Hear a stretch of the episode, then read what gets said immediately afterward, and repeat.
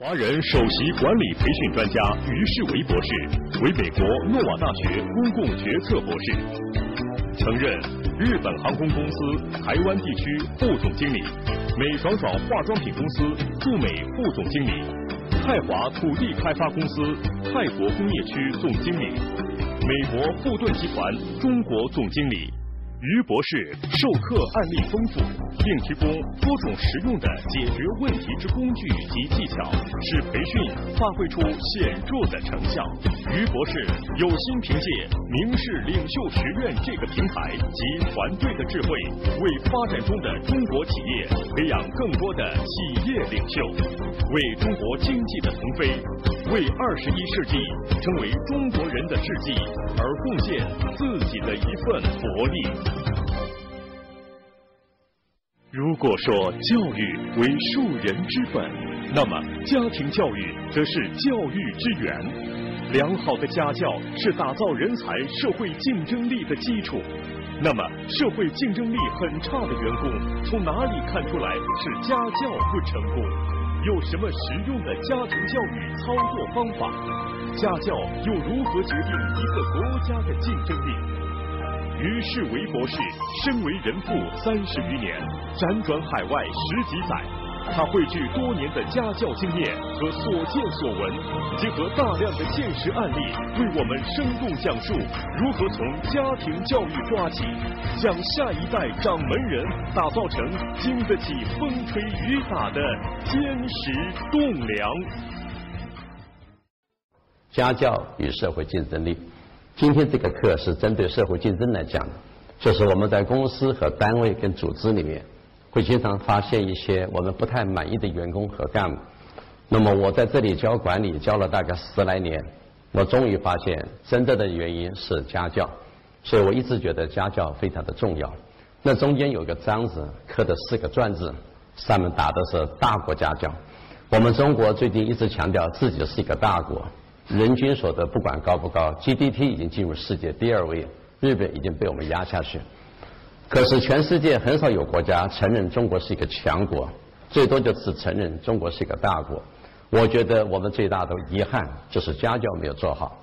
一个社会的教育是三环衔接起来的，第一个是家庭教育，第二个是学校教育，第三个是社会教育。等到我们的员工和干部到了公司和单位或组织来的时候，甚至进入政府机关，你会发现你对他们的不满意都是来自他的家庭，所以这就是我讲这个家教的概念。这里面我顺便提一个对照的想法：我八月份在俄罗斯，我在俄罗斯看到的几个现象，在我们中国大陆就发现不是这么回事。其实俄罗斯的人均所得跟中国是差不多的，而且俄罗斯的 GDP 也并不高。可是世界八强把俄罗斯算进去，并没把中国算进去。从我在俄罗斯里面看到的几个镜头就可以感觉得出来。我在俄罗斯街上几乎没有看过俄国人闯红灯，在俄罗斯的街上没有人吐痰，俄罗斯街上开汽车没有人按喇叭，俄罗斯的地铁是全世界最深的，它那个地铁的电梯长达一百米，所有俄罗斯的人通通靠右边站，左边一个都没有。在俄罗斯的公园里面，没有人坐在草坪上面吃东西；在俄罗斯，没有人在街上不走斑马线；在俄罗斯，很少在公共场所里面有人随便抽烟。最让我感动的是，我在俄罗斯的机场，我从莫斯科坐飞机坐到圣彼得堡，那个贵宾室里面的位置有限。那天不知道为什么人比较多，结果我发现，凡是外面进来的一个女人抱着一个孩子，就一定有个男人站起来。所以那个贵宾室里面有四个女人抱着孩子的，通通都是做到的。这就表示俄罗斯至少对女人比我们要尊重。俄罗斯在社会里面对我们来讲也比较重视这个伦理和这个秩序。我在俄罗斯碰到三次到四次的婚宴，他们结婚不像我们看日子，因为他们没有黄道吉日这个概念，他们结婚就是礼拜六、礼拜天。那么我在俄国碰到两个礼拜六和礼拜天，所以也就看了一些婚宴。所有的女人全部穿高跟鞋。通通都是穿礼服，每个女人都把自己打扮得漂漂亮亮，但吃的就是三明治、点心、鸡尾酒，又和一些简单的汉堡，就这样的人。所以他们去就是跳舞，就去参加人家的婚宴，但是个个都穿得非常的漂亮，每个都把自己打扮得很好。在中国的山东或青岛或中国的任何地方，你注意看看我们的结婚典礼，进去第一个就先想到今天吃什么。至于那个客人、那个主人，没有什么互动，新娘新娘跟我们没有关系。重要的是交了五百块、两百块、一千块，吃不吃得回来？这个是我国一个很大跟人家不同的地方。其实我可以讲的很多，但我想不够不用了，这样讲讲也就可以了。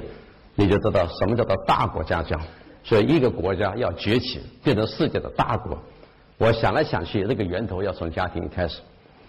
今天这个课分成三个单元，第一个单元是从公司和单位里面回头看。这种员工不好是因为什么？这样叫做回头看。第二个单元是往前看，我希望我的儿子、我的女儿将来在任何公司单位里面能够有竞争力，我现在该怎么去教他？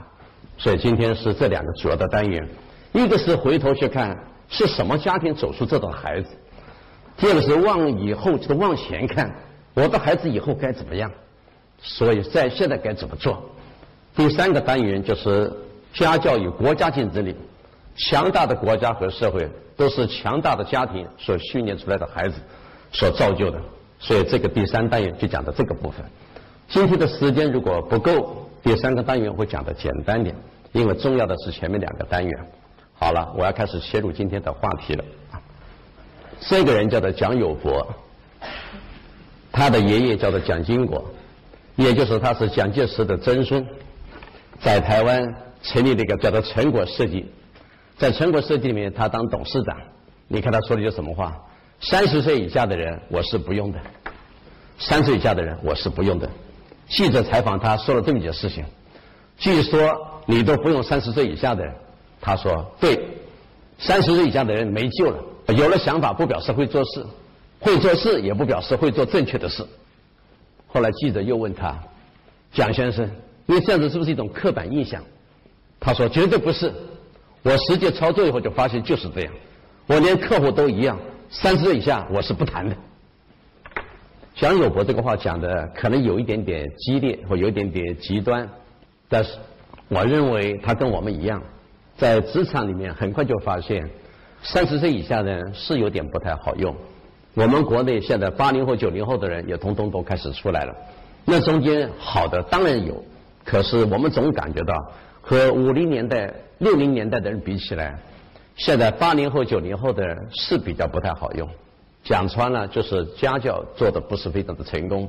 如果真的很成功，不会有这个情况发生。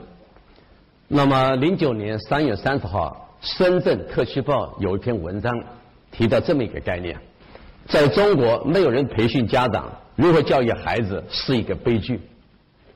在中国，没有人培训家长如何教育孩子是一个悲剧。台湾有个作家叫做吴祥辉，也写了一本书，《我是被老师教坏的》，台湾出版的。这两个道理都说明一个概念，就是家里面没有教好，老师也没有教好。其实我认为最重要的是家里面没有教好，家里面没有教好，老师再怎么挽救都很困难。如果老师也没有教好，那到了单位就更困难。所以今天坐在底下的很多都是领导干部或者是老板，我们在公司在单位里面碰到这种没有办法用的人，真是很无奈，因为他们家里面就没有教好。今天我们讲第一个单元，社会竞争力很差的员工，从哪里看得出来是家教不成功？应该讲起来，家教是一个基础，有了这个基础，我们向上面开发出社会的竞争力。所以我的第一个单元是回头看。从我们在单位里面发现的那些人跟员工，怎么就感觉到他的家教有问题？那么第二个单元再开始研究向前看，就是那以后我们的孩子该怎么办？在这里面，我们来看看我的第一个讲法。有一种干部和员工会发生这种事情，我们来回头看看这种家庭是怎么把它弄成这样子的。工作的时候只用七分到八分的力气。从来不愿意用他百分之百的力气，或者是根本就不用到八分以上的力气，这样子叫做应付就好，把工作做完了就回家了。其实并不是真的很用心，这是一种现象。还有现象就是总是有一些让人家看不惯的行为跟举止。坐在台下有年轻的朋友不要太介意。我常常在电梯里面看到八零后跟九零后的人在里面一面吃东西一面讲话。电梯里面其实是不能吃东西的。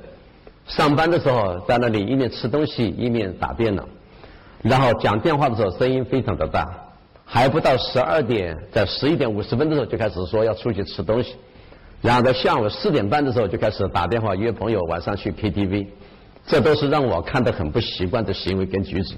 上班的时候从来不跟领导打个招呼。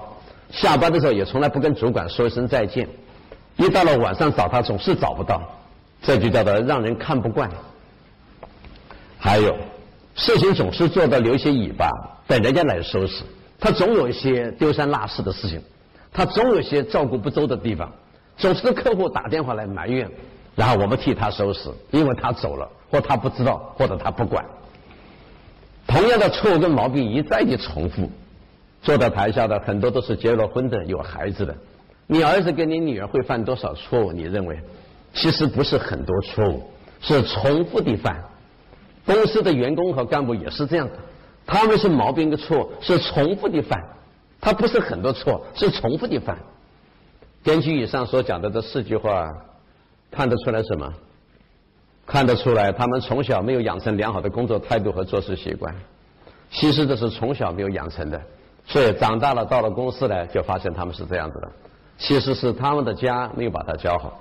有很多父母亲常常讲错一句话：“这老师怎么教的？”这个话是错的。你如果把你的孩子教得很好，老师很普通或不好，你的孩子也很优秀。你的孩子教的不好，碰到孔子、孟子也是没有用的。所以以后不要常常说老师怎么教的。其实最重要的是家庭教育。从小在家里面没有养成良好的工作习惯、工作态度，我们来看个案例吧。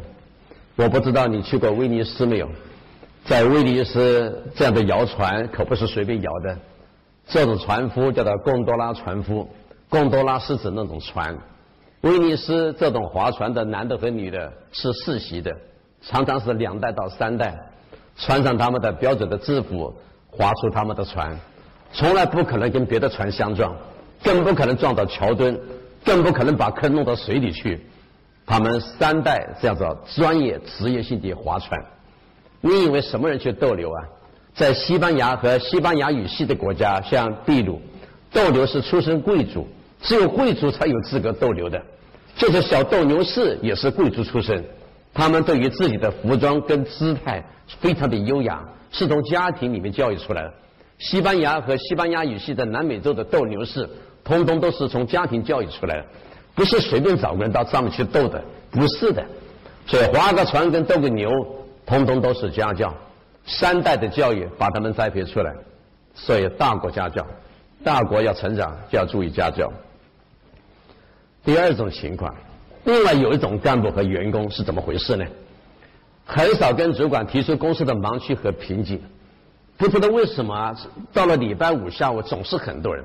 但是大家很难解决问题，不知道为什么一到了礼拜五下午东西做的就不好，也不知道是什么原因，不知道为什么那个河北、那个北京、那个沧州、那个廊坊、那个内蒙就一天到晚堵车，那不知道为什么长三角不太堵，这个渤海湾区很容易堵车，永远找不到瓶颈，也找不到盲区，也没有办法去跟主管去提，反正问题就是这样，客户就是在那里排队，大家就是投诉。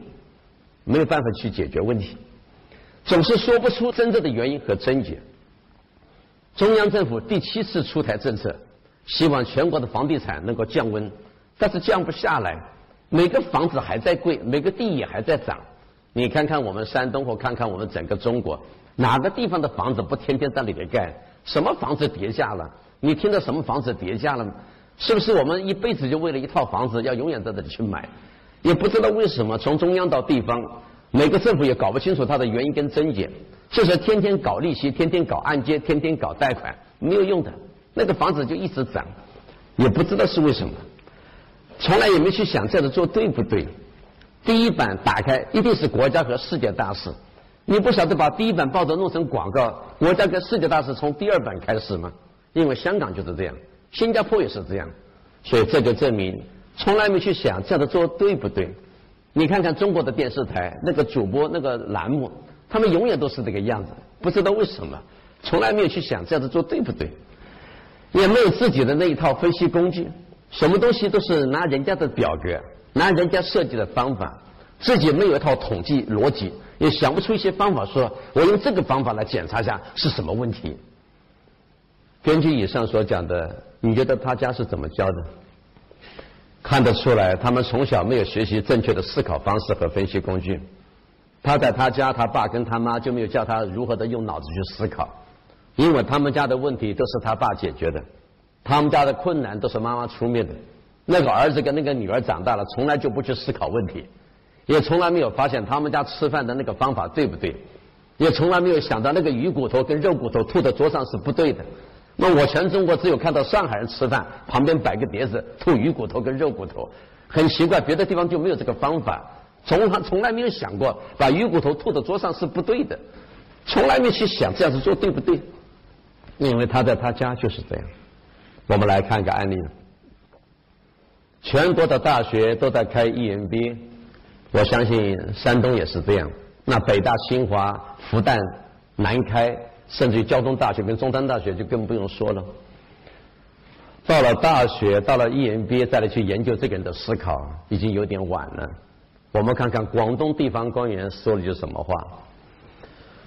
广东省教育厅副厅长魏忠林说了这么一段话：我们培养出来的学生像工厂制造的乒乓球，每个都一样。现在的官员讲话越来越直白，越来越大胆啊！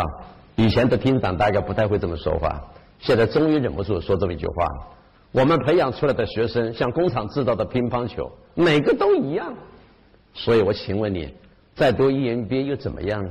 他在他家就不思考，你把他弄到大学、弄到研究生的班上去读这个 EMBA 有什么用呢？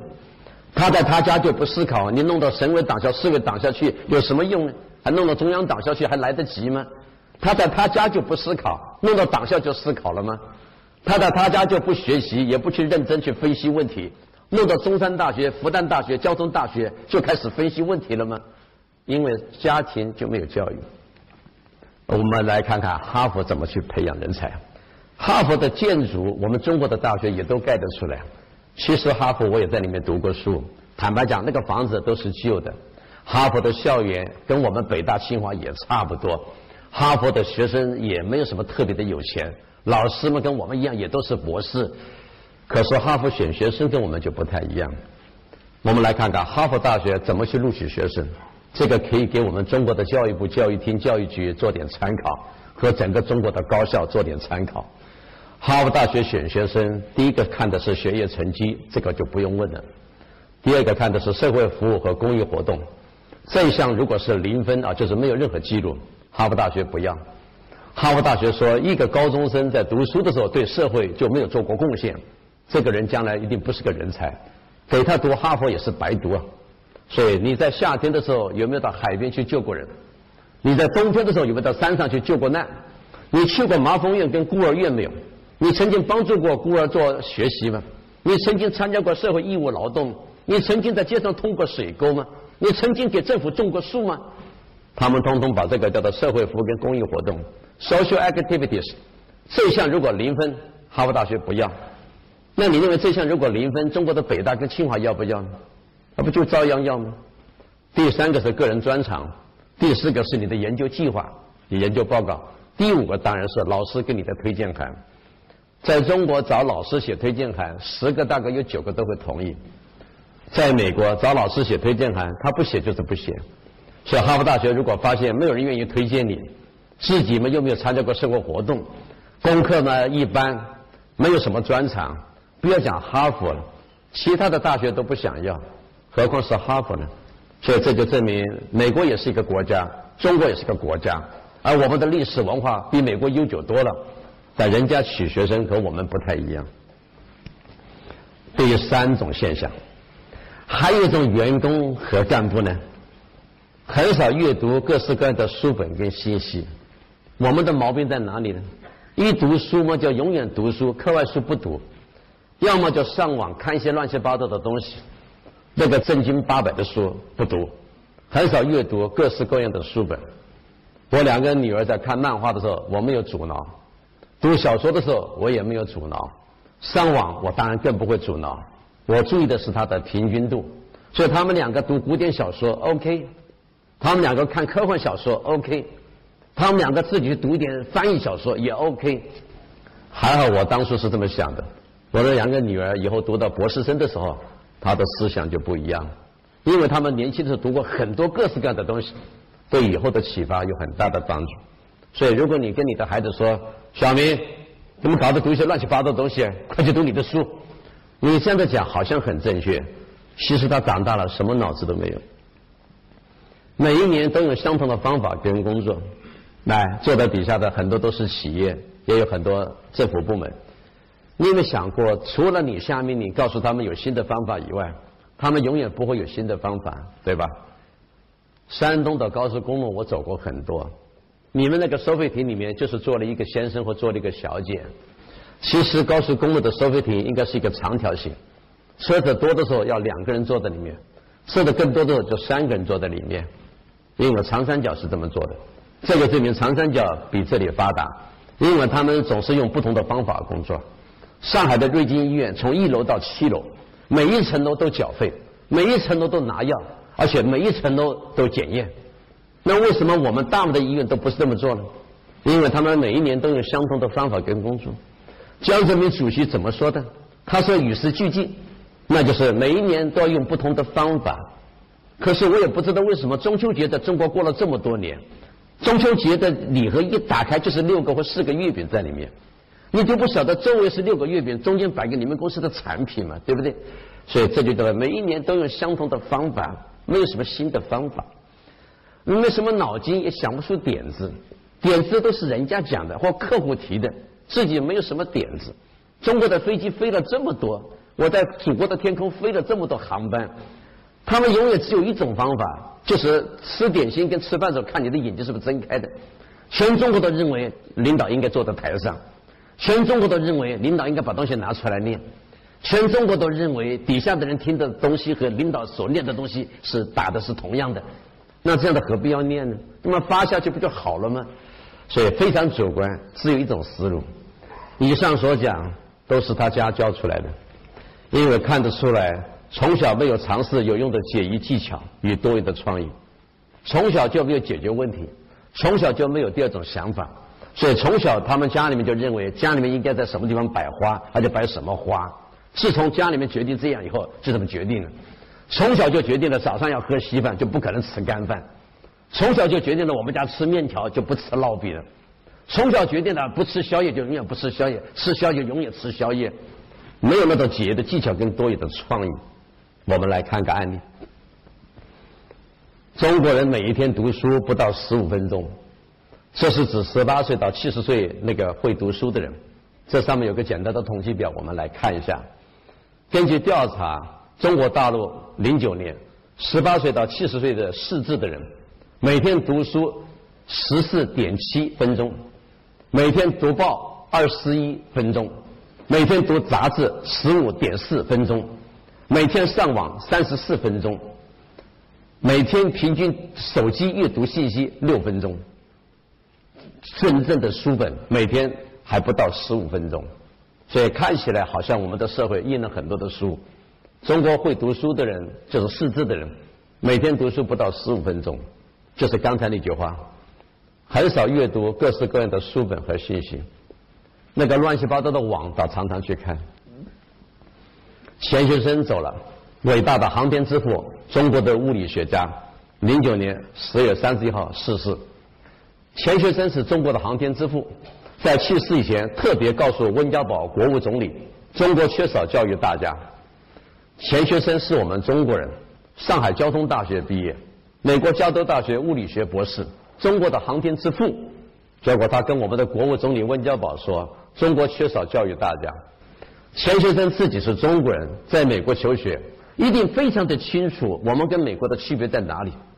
所以他说：“中国缺少教育大家，中国的问题在家教。”现在的年轻人都愿意追捧歌星、影星。唱起歌来，搞起 KTV 来，弄到演唱会去，万头钻动。你让他听个物理学博士有万头钻动，那我国就有救了。这个台湾的一个歌星叫做罗志祥，外号叫做小猪。听说最近要搞一个叫做裸视 3D 演唱会，裸视 3D，不用戴 3D 眼镜就能够看到 3D 的那种景观。我没去，也不晓得是不是真的是这样。我只知道大家现在开始都在追捧歌星影星。有一次我从北京回上海，下飞机的时候，那个门口一堆年轻人在那里摇着东西在那里欢呼。我在想是欢呼我们，才知道我后面站的是李宇春啊，他来了。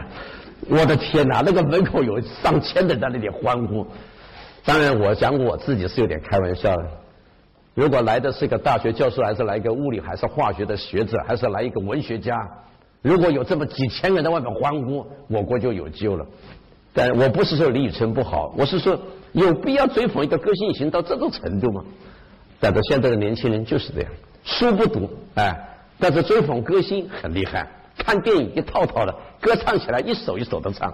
你认为这样的国家将来会强大吗？第四种现象。另外一种员工和干部呢，不太与人沟通跟交流。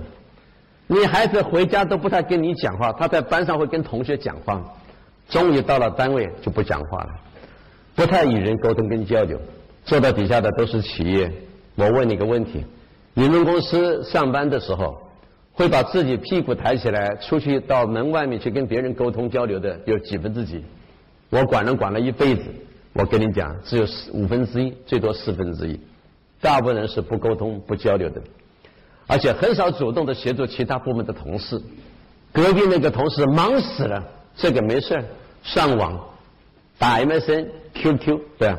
那忙死活该吗？谁让你搞不成这样子？从来都没想到说，小燕，我帮你做一下；小玉，要不要我帮忙？这种人很少，很少主动协助其他部门同事。你们都住在小区里面，你回去看一看，小区的脚踏车躺在地上，你看有谁会把它扶起来？亲爱的朋友，想获得更多的成功经验吗？请关注微信公众号“炫色安利微商旗舰店”，我们将为想成功的你提供更多的精彩信息。炫色安利微商旗舰店等你哦。